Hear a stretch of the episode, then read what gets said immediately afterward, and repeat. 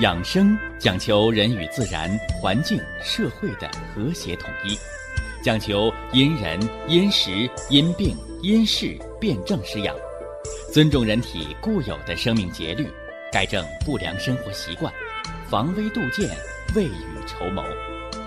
让我们一起学习、感受、实践养生的大智慧，用智慧去把握健康，用身体去感悟健康。用心灵去感受健康的幸福和快乐。欢迎收听《我和健康有个约会》。下面有请徐老师讲解博医文化的大智慧，让我们一同感受健康带给我们的快乐。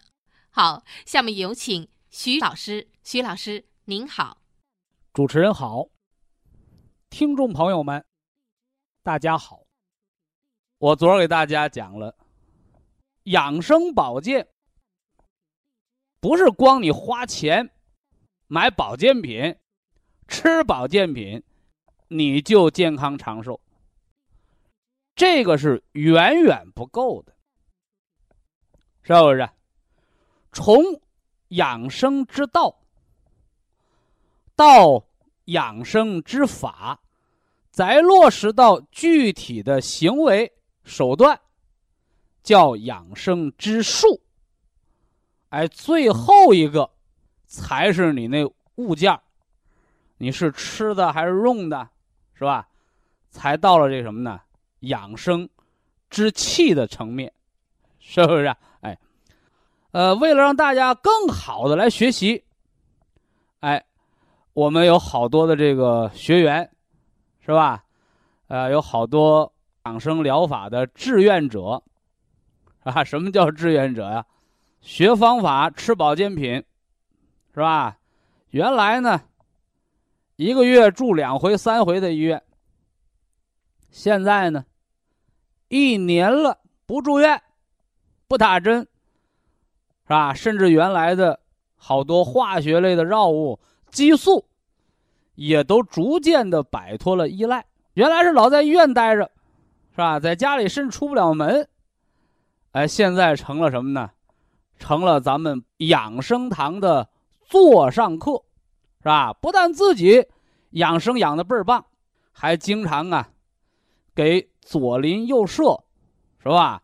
给亲戚朋友，给孩子他大舅，是不是啊？孩子他二姨，哎，告诉人家。呃，怎么做养生方法啊？怎么木桶浴足，是不是啊？怎么撞大树，啊？怎么呼吸吐纳？你看看，呃，但是呢，实话实说啊，隔行如隔山。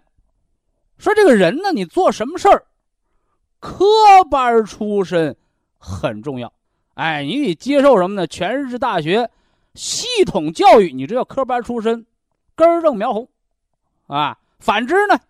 你说半路出家，好家伙，是吧？原来农民刨地的，是吧？后来弄本书，回家成赤脚医生了。你说，你看，现在咱们国家有职业医师法，啊，你赤脚医生，赤脚医生也得接受国家考试，拿了执照你能当大夫，是不是？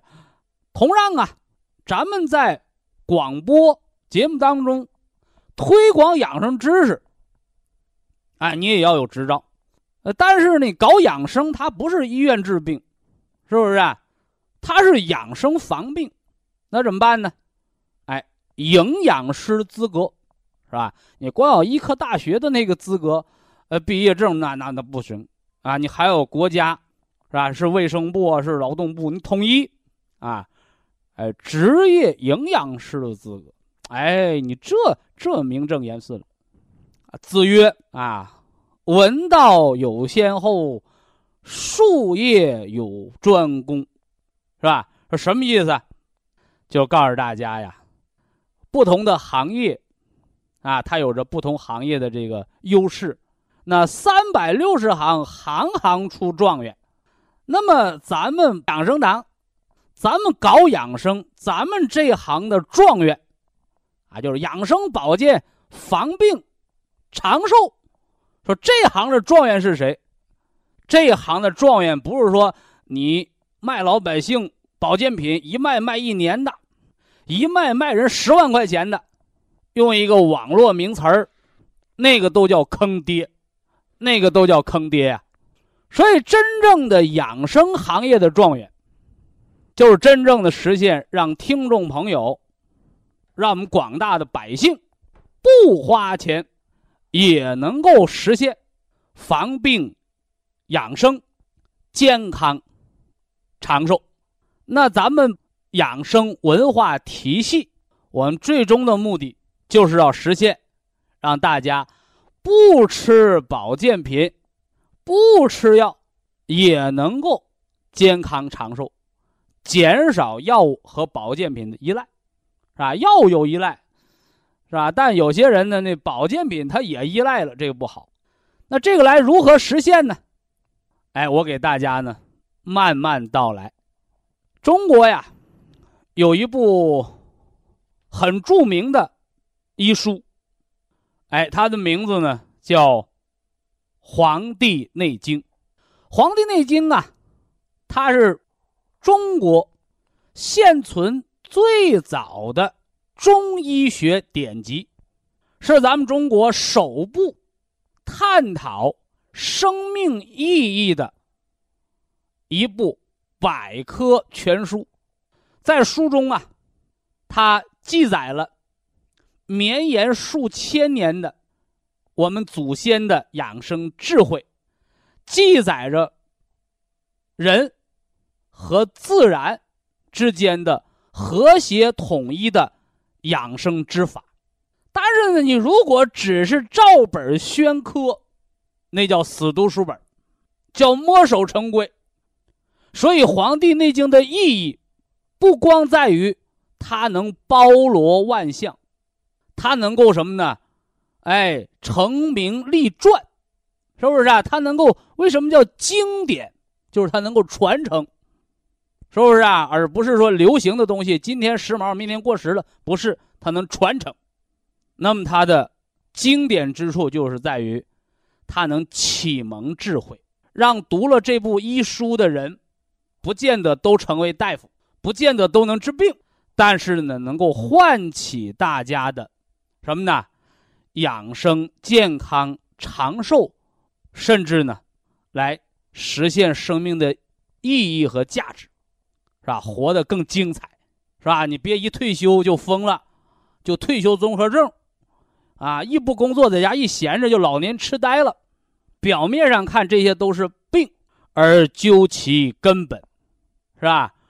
用那个外国大夫总结的话。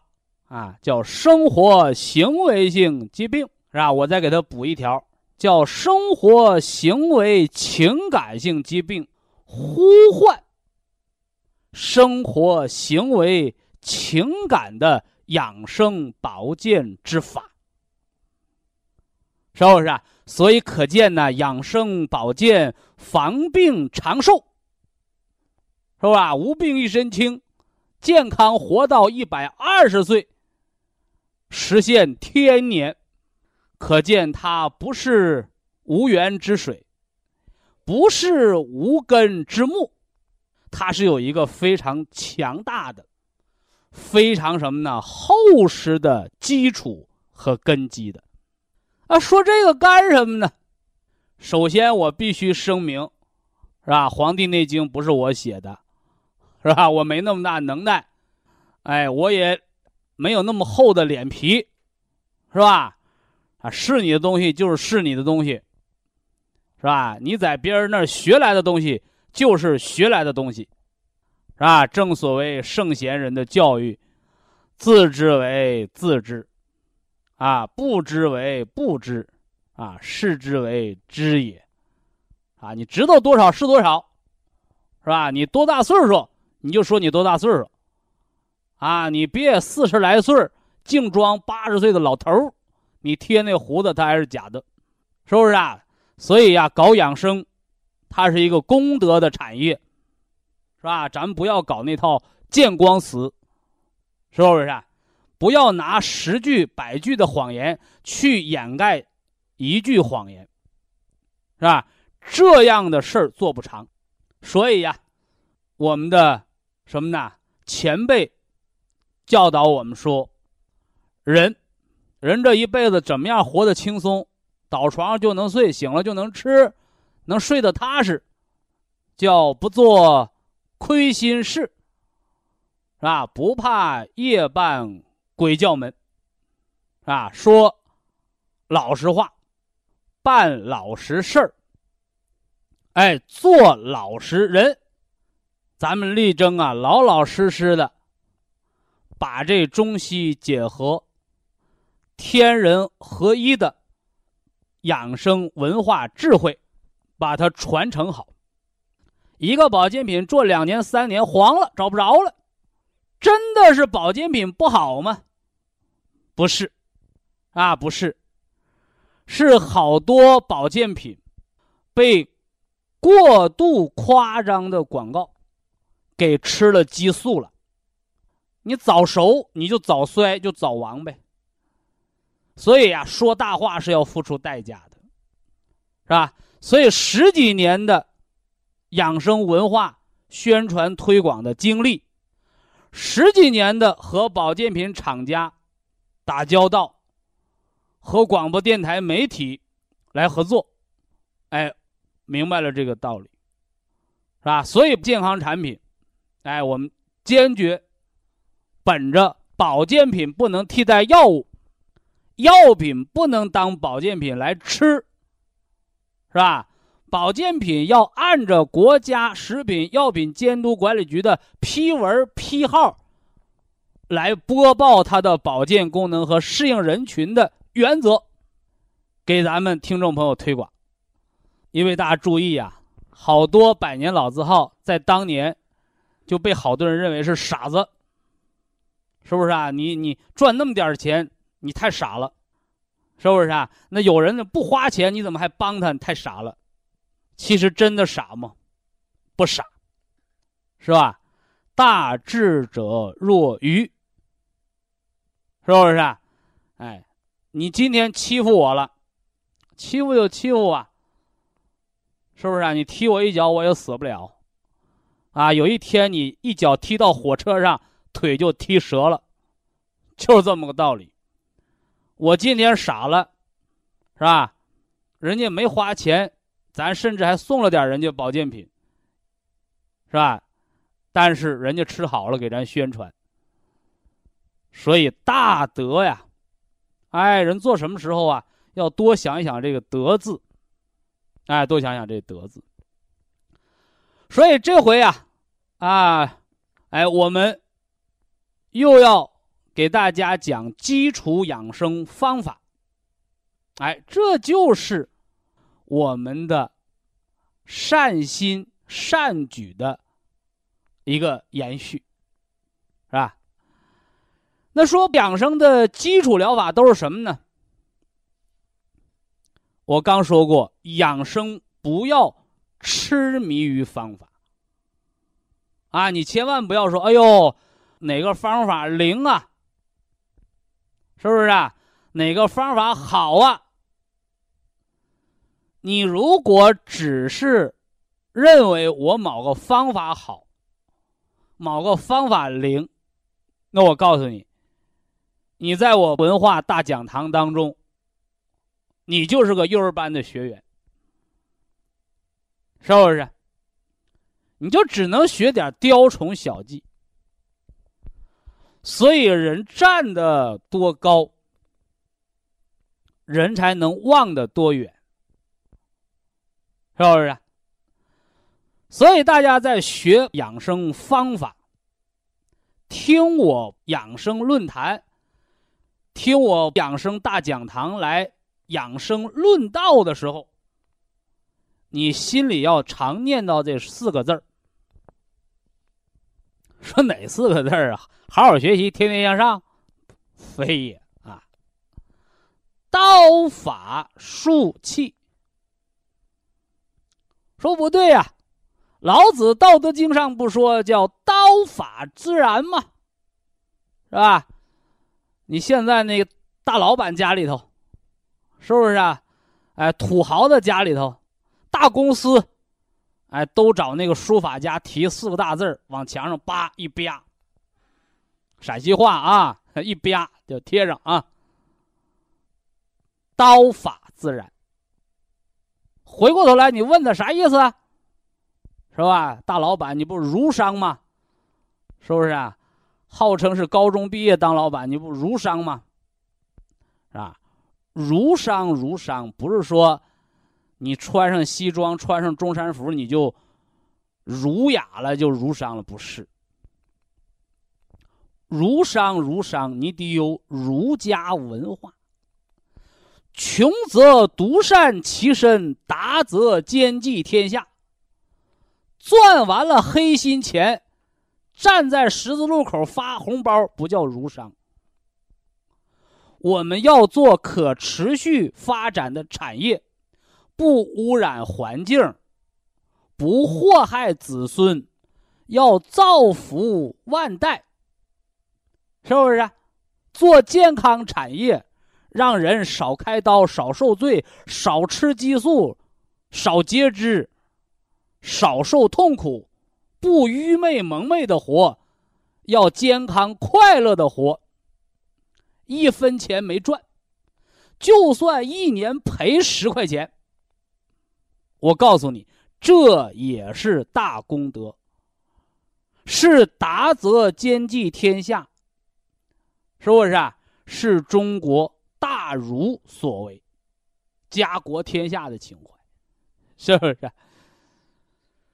所以这个刀法自然，道法自然，一定要读明白了。道取法于自然。大家在学方法、吃保健品、听广播的过程当中，这四个字儿：刀法术器，谁是第一的？道。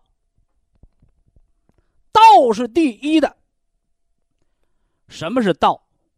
方向规律，是不是？啊，到养生堂花钱买保健品，是吧？我几天能吃好啊？是吧？吃不好给我退钱不？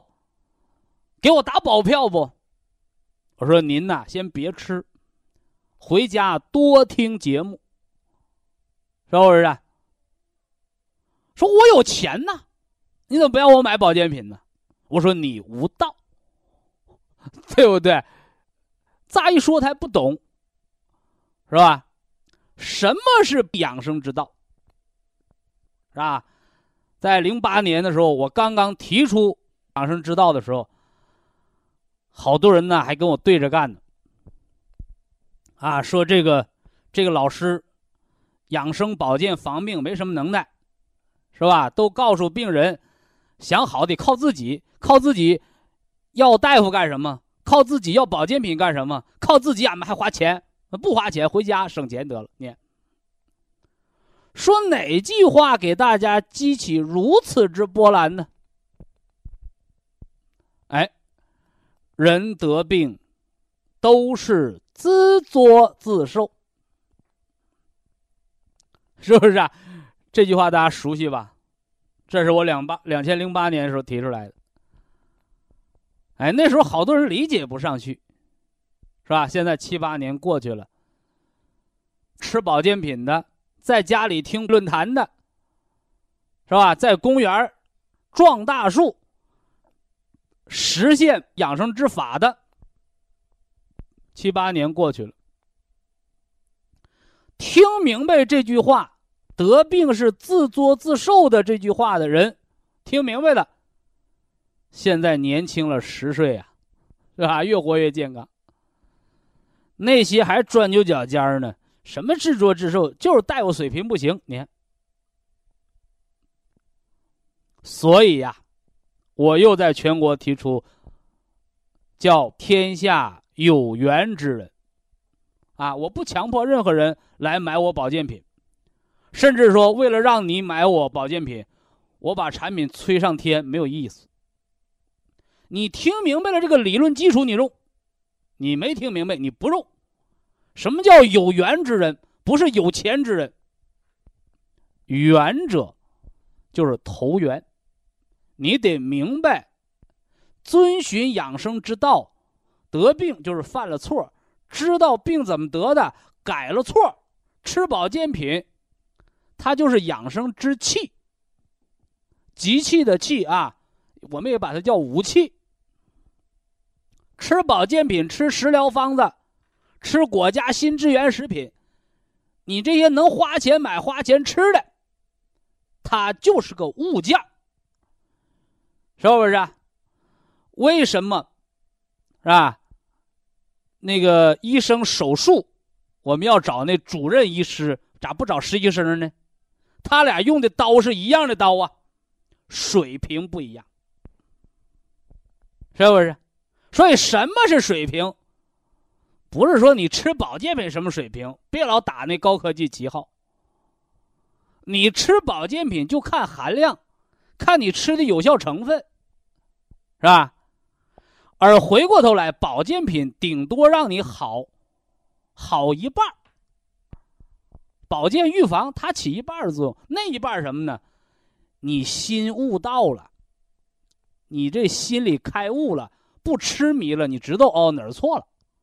方法，你知道几点睡觉，几点起床，什么事儿别钻牛角尖儿了。技术。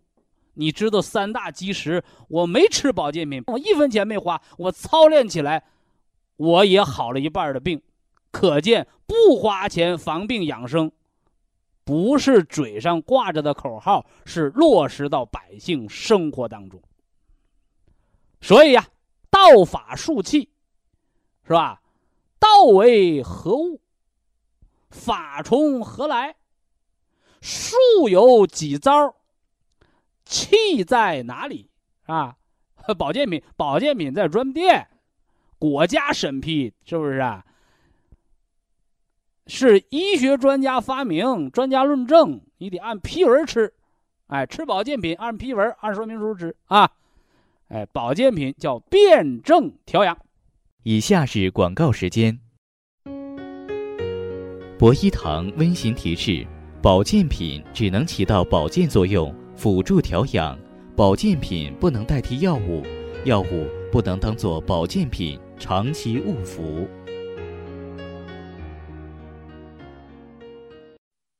道呢，就是万事万物运行的规律。那么在养生当中呢，养生之道，它是中西结合。天人合一，是顺应自然，来取法于自然的。哎，有朋友在这儿就不理解了，说取法于自然和现代高科技有什么不同吗？我给大家举个例子，说两个人呢都要去北京。是吧？一个人呢，骑驴去，是不是啊？骑着小毛驴儿，是吧？悠哉悠哉呀！小毛驴不能像千里马，是吧？日行一千，夜走八百，走不了。一天呢，三四十里路，是吧？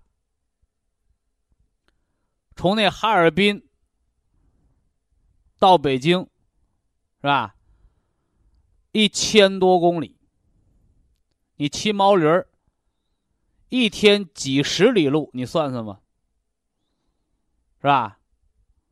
少则一两个月，多则半年。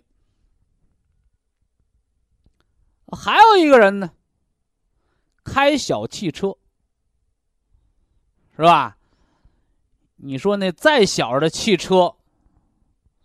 咱别说那大排量的啊，那再小的汽车，它是不是也比那驴跑得快呀？哎，这两个人同时从哈尔滨出发，这问题就来了，是吧？谁先到北京？问题啊一出，啊，好多人，好多聪明人，是吧？所谓的聪明人。那当然是汽车先到，是吧？这都是小聪明，是假聪明，是吧？啊，小汽车比那驴跑得快，它就先到。那照你那么说，那飞机飞得更快，是吧？一年前就出发了，现在飞丢了还没找着呢，对不对？什么意思啊？哎，就是告诉大家，方向对了很重要，是吧？甭管您是骑驴还是骑马，只要您不迷路，是吧？别跑偏，是吧？你绕着北京过了，你都到西安了，甚至你出国了，有什么用啊？你没到达那个目的地。哎，所以这里就是道的优势。就像有人问我，是吧？徐老师啊，泡脚能治病吗？是吧？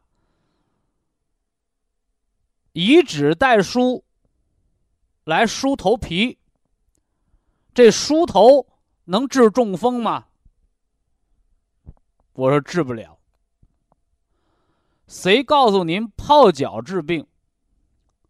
无非啊，想卖你点泡脚的药，对不对？谁告诉你梳头治病？无非啊，想卖你个木梳，是吧？虽然这些方法都不治病，但是只要用对了，它都对身体有好处。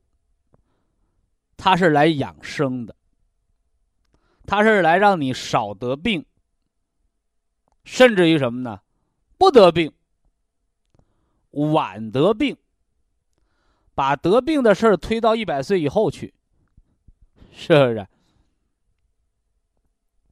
那回过头来，到底什么治病啊？什么灵丹妙药，是吧？哪位？神仙医生能把病人的病治好了，从此病人长生不老，有吗？啊，神话故事里说，那我们吃块唐僧肉吧。啊，可望不可及。所以呀，天底下，啊，没有治好了不犯，是吧？所谓的高科技，让你一辈子不得病，是吧？记得前一段时间科学报道，是吧？说人类发现了那个糖尿病基因，好家伙！结果去掉糖尿病基因之后，人却得上了比糖尿病更严重的恶性病，是不是啊？比糖尿病更恶。啊，健康头号杀手，死的更快。所以呀，卤水点豆腐，是吧？卤水是毒药啊。那杨白劳，是吧？还不上那黄世仁的钱，让人家一逼债，逼债没钱就要抢人家闺女，喝了卤水死了。是吧？但是中国人吃了一千多年的豆腐，那卤水点的豆腐，那豆腐却是食中美味。哎，而且豆腐色白，又能润肺，又能除人的心火和五脏的烦躁，而且在食补之方当中，是吧？我们说。一方水土养一方的人，一方的水磨出来一方的豆腐，是吧？我给大家讲过调治水土不服的最好的食疗方。甭管呢，您到哪儿去旅游，是吧？出了国咱就不知道了。反正呢，有中国人的地方，它就有中国的豆腐，是吧？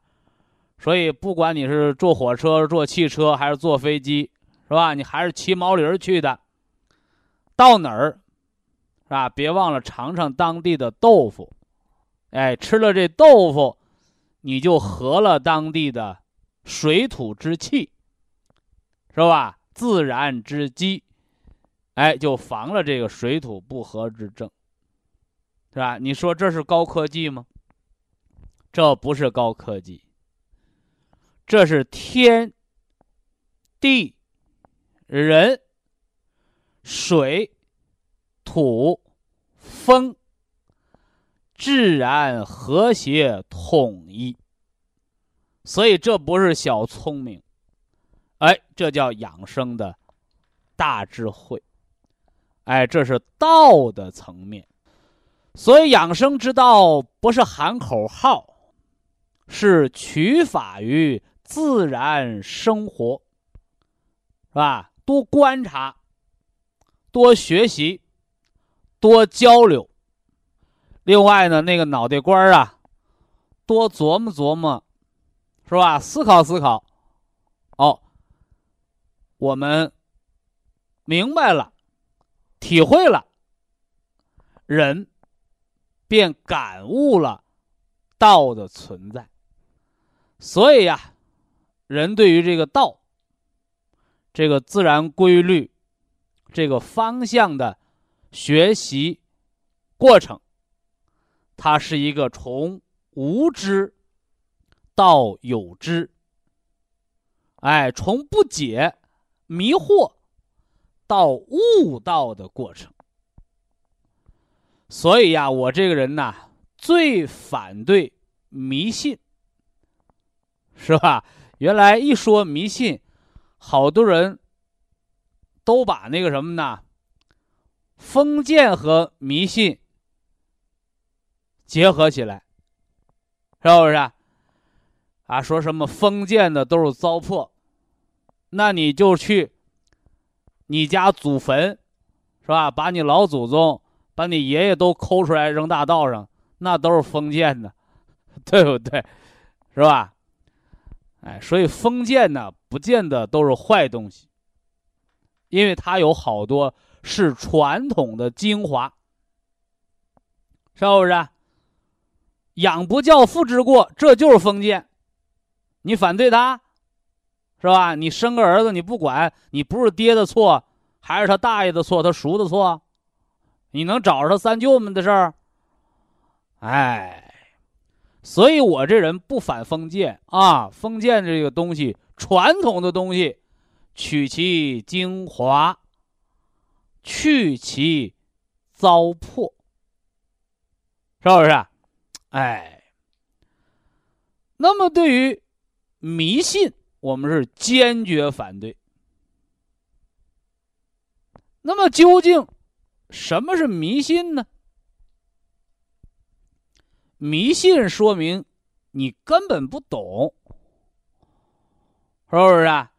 迷迷糊糊的就信了。举个例子，说那个孩子啊，六一儿童节啊，出去玩儿。是吧？也没吃脏东西，是吧？也没摔坏，也没有外伤，是吧？也没着凉。好家伙，回到家里就发高烧，高烧不退，是吧？怎么办呢？到医院检查没有病啊。血象也化验了，是不是？这肝功也查了，是吧？甚至连那肾炎也检查了，啥病没有，就是高烧不退。打上退烧针就好，停了退烧针就犯，怎么办？哎，结果呢？那当奶奶的说话了，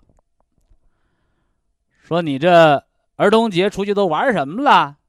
哎，说那玩的多了，什么碰碰车呀，是吧？什么过山车呀，啊，什么转那个高的，是吧？那个就说的太多了。哎呀，孩子奶奶一拍脑袋，哎呦，这孩子是不是吓着了？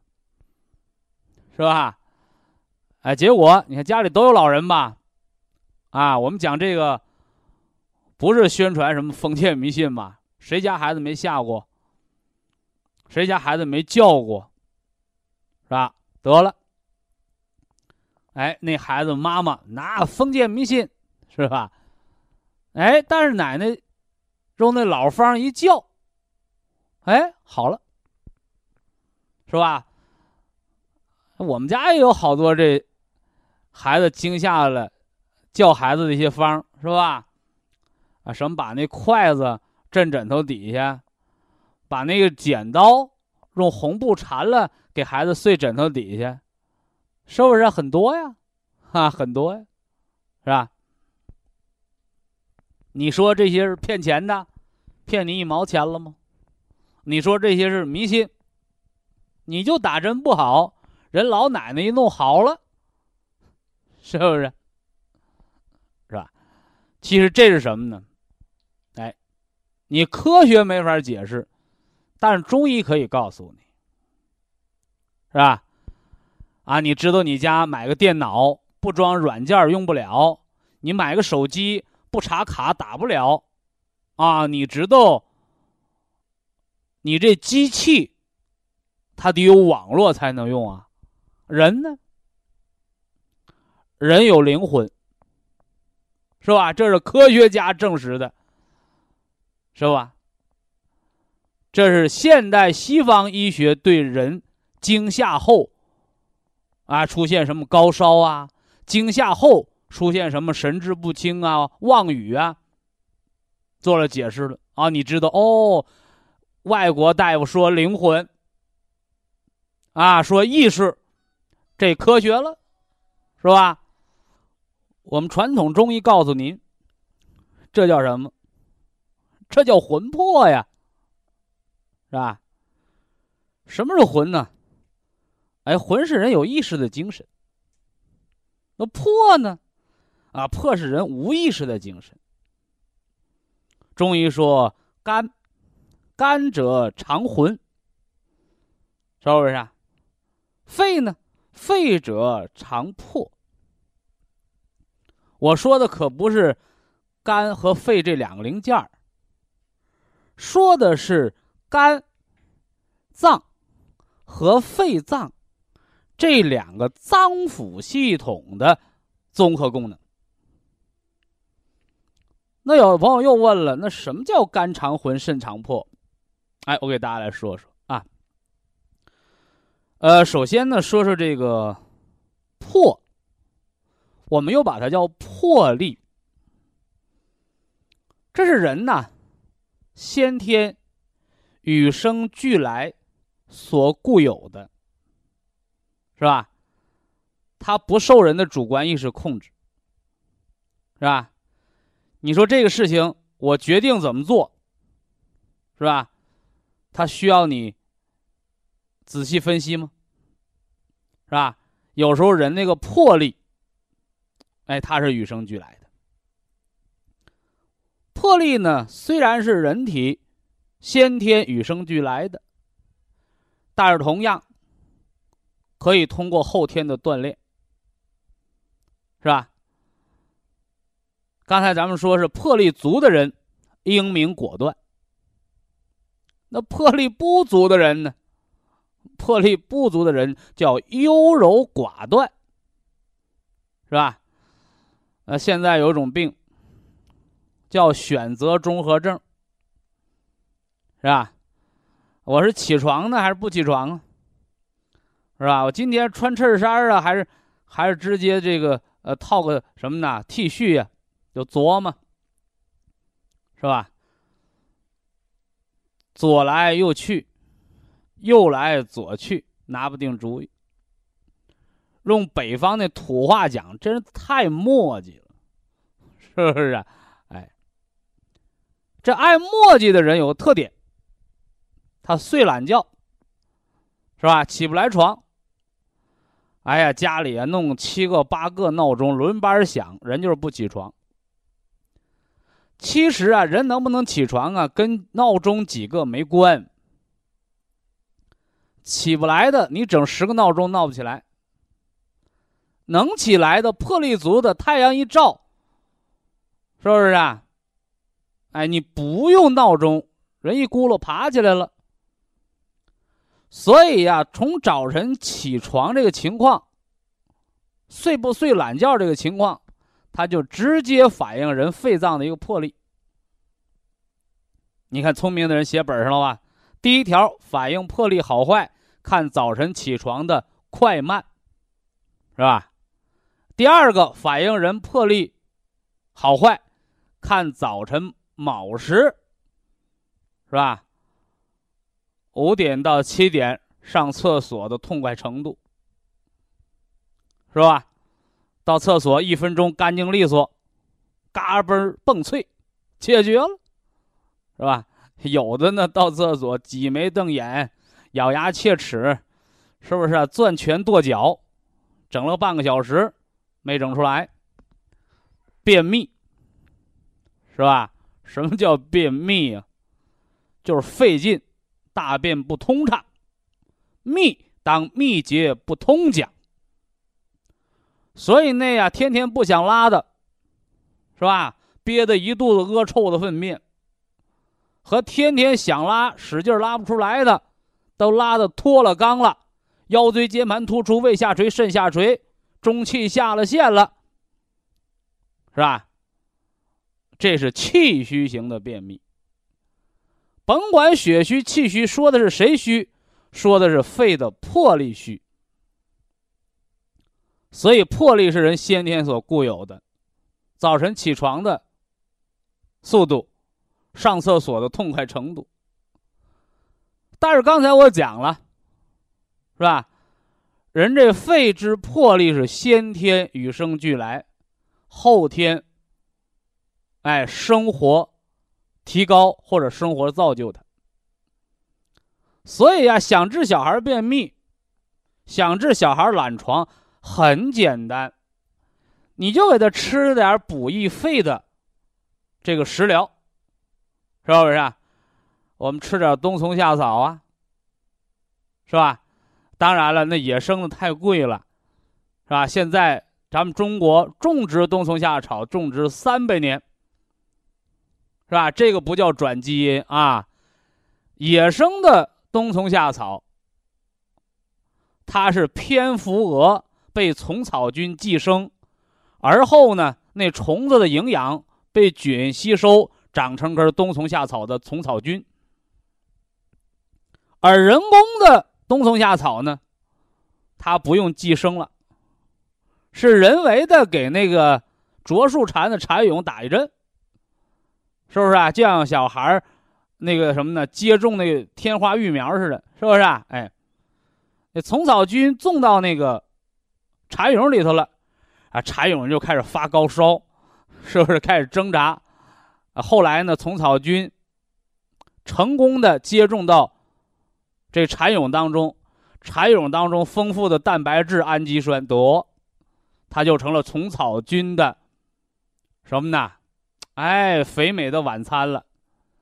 啊，最后呢，一个活生生的蚕蛹变成了一具空壳，啊，大家吃那个蛹虫草的虫草菌子实体的时候。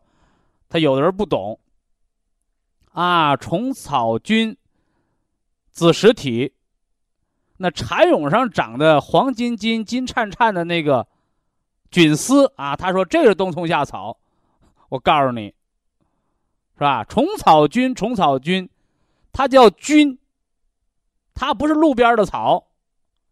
你就算是路边的草，它得有根儿吧？所以虫草菌它虽然长得像草形，但是我告诉你，它长在蚕蛹的肚子里头的那个物质，和长出外边的金丝儿，它俩的物质是等同的，都为虫草菌，是吧？你这时候你就不要小聪明了，是吧？拿这个冬虫夏草，把上面的草掰了吃了，把下面的虫扔了，说那俩不是一个东西。肉眼凡胎，是不是啊？哎，无知无觉，是不是啊？哎，啊，就像我们到海南，啊，你吃那什么呢？呃，吃那个海胆蒸蛋，是吧？有的人吃吃，哎，这海胆哪去了？就剩外边壳了。我告诉你，里边的东西都和蛋融为一体了，鲜着呢，美着呢。你不要认为哦，我就拿个海胆壳，好家伙，蒸个鸡蛋糕吃。呃，对不起，美味合二为一，是不是？那虫草菌是一个道理，外边呢是那蚕蛹的壳子，包括那冬虫夏草野生的，外面是还包着个虫的壳。但里边都是菌丝，外边长出的是长出来的，里边没长出来的是生活在里边的，就这么简单点道理。所以虫草菌，虫草菌，别把虫和草分开吃，是不是啊？它俩就差个皮儿，就差个皮儿，是吧？说到哪儿了啊？说到补益肺气，吃人工种植的冬虫夏草。你是虫草磨粉呐？你还是虫草炖老鸭汤啊？你还是冬虫夏草泡这粮食酒喝虫草虫草酒啊？是不是啊？哎，润肺补肾，专调这个魄力不足，是吧？小孩不起床的，大人老便秘的。但是话又说回来啊，魄力是先天与生俱来，但是它都受后天影响。那歌里怎么唱？三分天注定，七分靠打拼，是吧？谁生下来就是科学家呀？是不是？孩子生下来你好好上学，你将来科学家了。孩子生下来你让他放羊去，你给我放放牛娃，放羊娃，你给我放放猪娃，你给我放个科学家，我看看。啊，所以后天影响很重要。所以现在你看。什么上厕所看书的，上厕所读报纸的，上厕所拿着手机打电话的，我告诉你，人为的在伤魄力，是不是？另外啊，这肺藏魄，它除了跟早上起床、早上上厕所有关，它还和什么有关呢？它还和晚上睡觉有关。睡觉打呼噜的，魄力不足，是不是？啊，睡觉冷了。不知道盖被子冻感冒的，热了不知道蹬被子，那小孩尿炕，他均为肺的魄力不足，是不是啊？更有人呢做噩梦，是不是啊？惊醒，是吧？也为肺的魄力不足。因为这些呀，用现代医学讲的潜意识里边的东西，是吧？它都受人的肺之魄力所控制。啊，所以养肺、养调养整个肺的脏腑系统，就是在养人的魄力。人的肺的魄力，不是说我今天上课学习，是吧？明天报个学习班，我增加肺魄力，不是。它就是在人的什么呢？起居当中，啊，起床睡觉。是不是上厕所、吃饭？哎，就在这起居饮食当中，就造就了人的魄力。啊，那回过头来说完了肺之魄，说说肝之魂呐，是吧？啊，我们小的时候看那个教育的电影，是吧？说我们中华民族，是吧？要有民族之魂，啊，民族之魂。说啥是一个民族的魂呢？是吧？哎，就是一个民族的精神，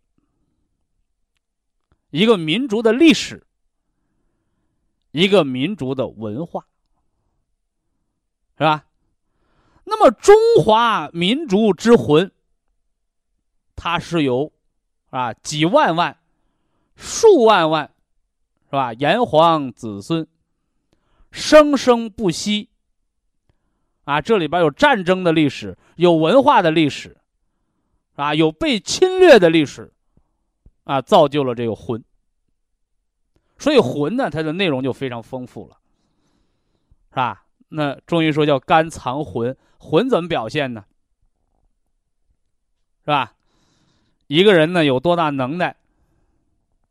一辈子能有多大成就，能有多少的学识，那就看你这肝好不好，说肝不是人的藏血的脏腑吗？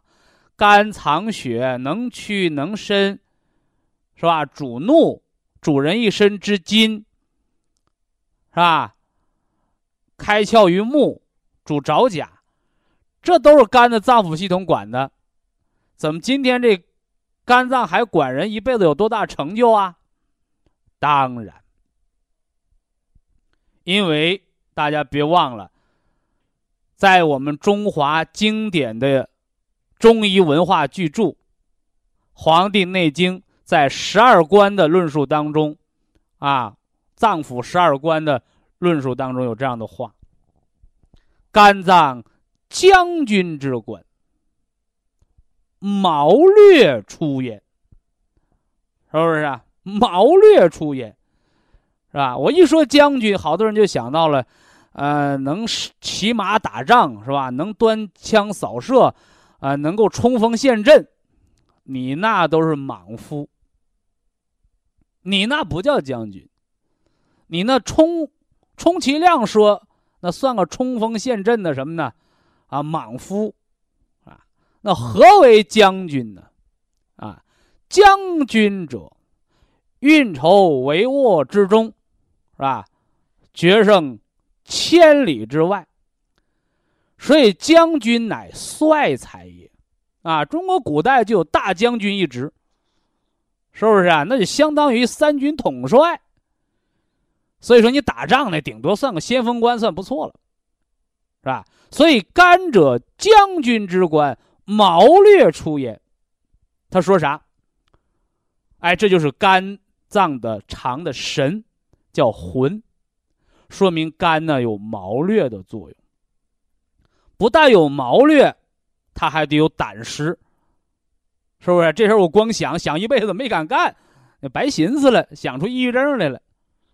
这事儿我能想能做，是不是？敢赢敢输，是吧？这是肝脏将军之官，谋略出焉之所在。那么这个魂，它是怎么来的？是吧？这魂是怎么来的？哎，魂它由肝脏所主，由肝胆相照。同样，啊，同样，别忘了，心者君主之官，废者相父之官，甚者坐将之官。啥意思？嘿，你国家打仗。是不是啊？民族战争，好家伙，就一个将军，光杆司令，你能赢吗？所以人是一个有机的整体，肝之藏魂，将军之官之谋略，他要有他的物质基础，他要有他的能量基础，他要有他的精神基础，是不是？所以说你心神怎么样啊？是吧？你肺魄怎么样啊？你脾意怎么样啊？是吧？这刚的将军老得抑郁症，老钻牛角尖能行不行？啊，这肝上将军太能干活了，太能谋略，太能打仗了。后院他军队粮草跟不上，都饿死了，是吧？哦，肾的坐将之官，科学家搞发明的，对不对？哎，所以这是五脏藏神的文化，听着玄嘛。是吧？有人说中医太玄了，中医啊太神奇了，那都是没文化的人，是吧？有这种思想的人，中医早晚得失传。但是呢，听完这档节目之后，很多人看到了中医的科学性，啊，所以中医它的可持续性发展，它的传承，靠的不是几句神奇呀，啊，是不是啊？悬啦！哎，你要知道里面的文化所在。好了啊，今天的养生文化知识先说这么多啊。关于博医养生文化之道法术器啊，咱们来日方长，近期呢啊继续详细分析。非常感谢徐正邦老师的精彩讲解，听众朋友们。我们店内的服务热线零五幺二六七五七六七三七和零五幺二六七五七六七三六已经全线为您开通，随时欢迎您的垂询与拨打。下面有请打通热线的朋友，这位朋友您好，这位朋友您好啊，老师你好，哎呀太万幸了，这好不容易打这个电话。万幸啊！我我吧，就是喝你保健汤有喝有两年多了。您是哪儿的听众我是我是锦州的，啊？锦州的，嗯哎，完我那我那身边朋友都喝这个呀，都说挺好，我也喝了。啊，保完了我吧还睡眠不好啊。嗯后来在你那儿买了那个叫什么呃吉佳牌那个那个是安泰胶天麻囊安哎泰胶囊，啊，对，国家级保健品，啊对对保健的，完了它调血眠压。，促完了我。一直吃这个还行。完，但是我想问你一个啥事儿呢？就是我吧，经常起口腔溃疡，起有两年了，可严重了。完了，我就今年的二月份吧，完了我就后来到医院，我就寻思口腔黏膜的事儿吧，完人说是风湿免疫的事儿，我一去他说白菜病，哦，白菜病完现在也没必要招治，我就住了十天院呐。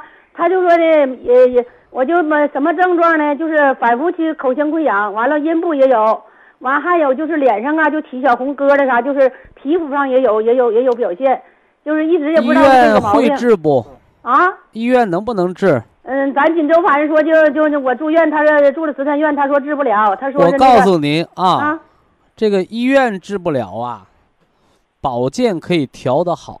是啊，我说是那意思，我就想让你给这我调调那个黏个膜病，啊黏膜病啊，呃，西医呢顶多给你用个激素，对，顶多给你缓解。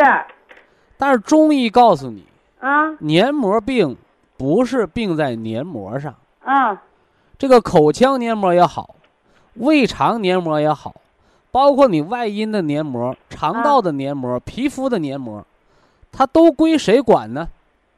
你问西医，西医说那是免疫力，是不是啊？对，哎，那是上皮组织啊。就是说免疫中医告诉你，肺主人一身之皮毛，啊是你这个肺脏管喘气儿这个肺脏，它不能主皮毛了。啊怎么调呢？一不用吃消炎药，二不用吃激素。啊博一堂的保健品当中啊，有一个叫虫草丝奇胶囊，虫草啊？哎，冬虫夏草，啊。这里边加了什么的呢？加了菟丝子和黄芪，啊。干什么的？就是养你的肺，养你的皮肤和黏膜的免疫力。哦。你缓解期，你说我现在没没溃疡没发炎，你吃嗯。八粒儿。啊。你说我现在正溃疡正发炎急性期，嗯。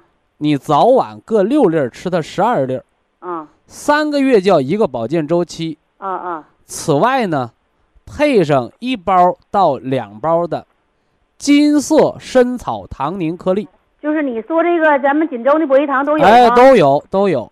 啊，那你要知道你这个病是咋得的，啊。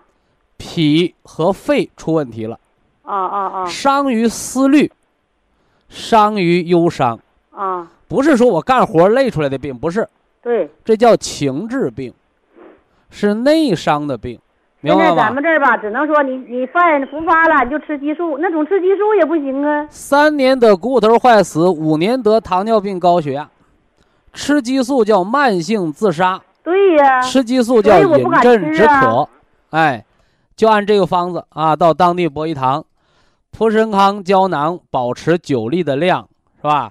刚才说了，咱们的虫草丝奇胶囊那双色的，呃，吃个八粒，啊，发作期吃十二粒，另外加上两包的糖宁参草颗粒。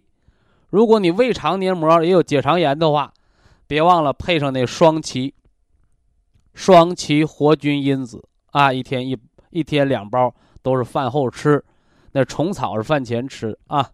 祝您健康。好，非常感谢徐正邦老师，我们明天同一时间再会。听众朋友们，下面请您记好，苏州博医堂的地址是在人民路一千七百二十六号，服务热线零五幺二六七五七六七三六六七五七六七三七。